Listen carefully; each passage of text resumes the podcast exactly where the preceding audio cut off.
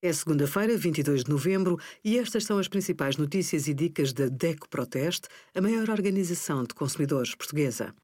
Hoje, em DECO.proteste.pt, sugerimos como preencher e seguir uma caixa no livro de reclamações eletrónico, aproveitar ainda este ano as deduções no IRS dos planos poupança-reforma e a nossa ferramenta Comparar Preços para confirmar se um desconto é mesmo um bom negócio.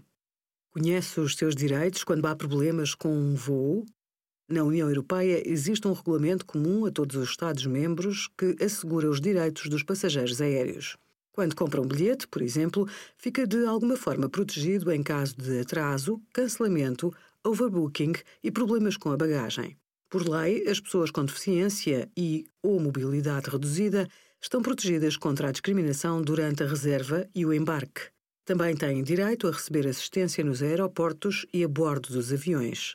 Para facilitar a assistência, deve notificar previamente o aeroporto das suas necessidades. Caso os seus direitos não sejam respeitados, comece por contactar a transportadora aérea do voo em causa. Se não ficar satisfeito com a resposta, pode reclamar junto do organismo nacional responsável do Estado-membro onde o problema ocorreu. Em Portugal, é a Autoridade Nacional da Aviação Civil.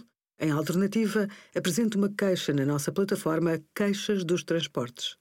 Obrigada por acompanhar a DECO Proteste a contribuir para consumidores mais informados, participativos e exigentes. Visite o nosso site em deco.proteste.pt.